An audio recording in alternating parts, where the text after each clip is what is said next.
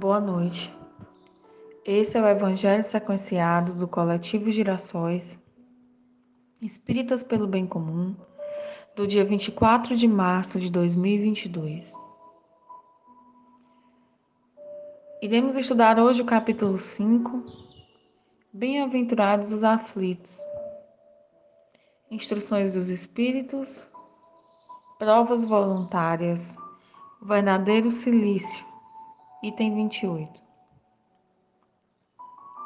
Nossas vibrações pela paz, por governantes e líderes sociais.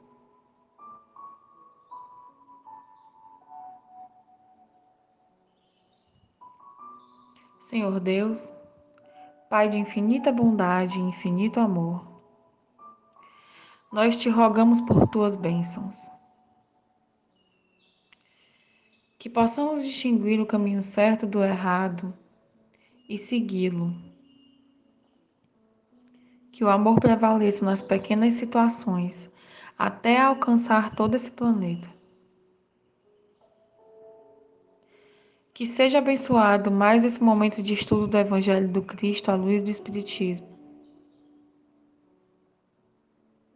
Assim seja.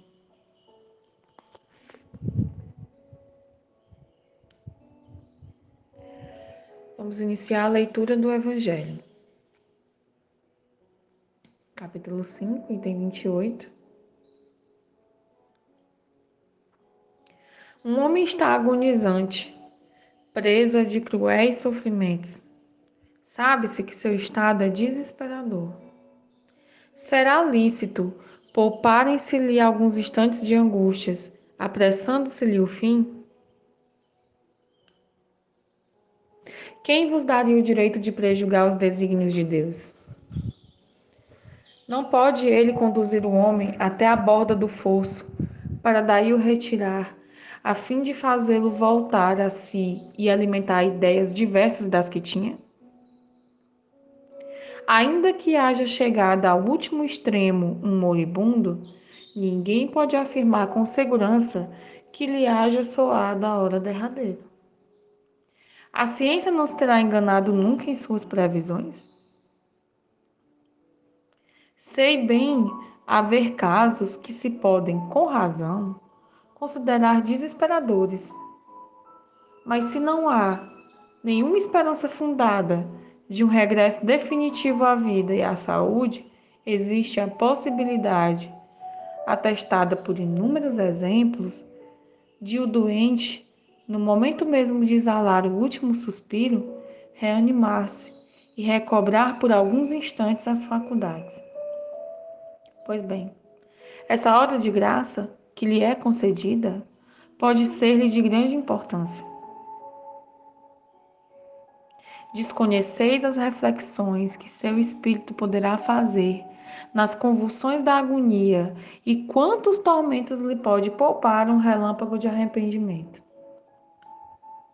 O materialista, que apenas vê o corpo e em nenhuma conta tem a alma, é inapto a compreender essas coisas. O espírita, porém, que já sabe o que se passa no além-túmulo, conhece o valor de um último pensamento. Minorai os derradeiros sofrimentos quanto puderdes, mas guardai-vos de abreviar a vida, ainda que de um minuto, porque esse minuto pode evitar muitas lágrimas no futuro. São Luís, Paris, 1860.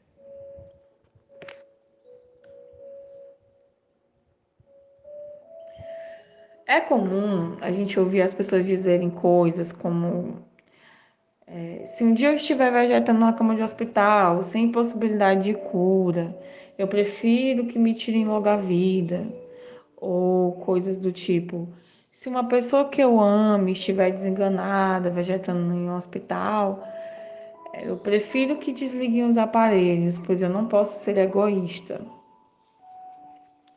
A eutanásia, então, ela é vista por muitas pessoas como um ato de caridade. E é sobre isso que os espíritos vêm nos alertar.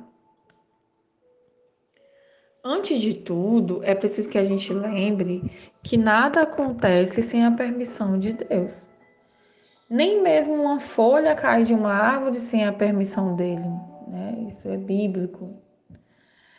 É, pensando nisso, a gente deve ter em mente que se uma pessoa passa por uma situação de enfermidade, sem possibilidade de cura, né, com grande sofrimento, essa é uma prova, uma expiação que aquela pessoa necessita passar. A gente não pode perder isso de vista. E além disso, existem outras possibilidades que devem ser observadas. Foi dito aqui na instrução dos espíritos que a gente acabou de ler, a ciência avança todos os dias. E os que hoje pode não, o que hoje pode não ter a possibilidade de cura, amanhã pode ser possível. Amanhã essa cura pode ser possível. Né? A gente não pode ter isso como algo 100% determinado. E o que a gente precisa entender também é que algo de bom vai ser extraído dessa situação. Ela se faz necessária porque Deus a permitiu. Não é pelo fato de não entendermos os porquês de Deus que nós devemos interferir. Abreviar a vida de uma pessoa que está numa situação dessas não será um ato de caridade, como parece ser à primeira vista. Né?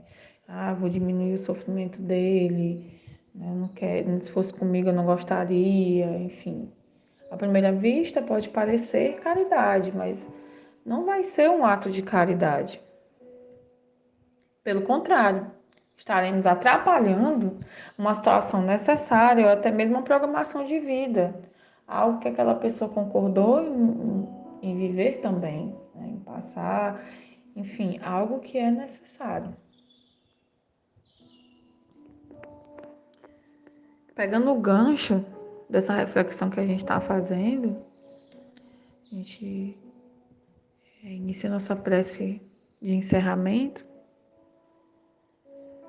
dizendo que bem-aventurados são os aflitos, pois têm a oportunidade de provar sua fé no Criador sua submissão à vontade dele, sua perseverança, sua resiliência. Nós te pedimos, Deus, que possamos nos manter fortes e firmes diante da tua vontade e dos teus desígnios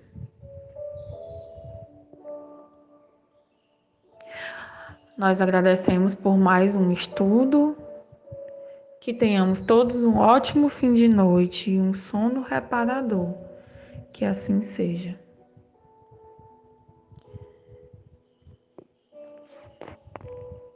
Esse foi mais um Evangelho do Coletivo Girassóis Espíritas pelo Bem Comum.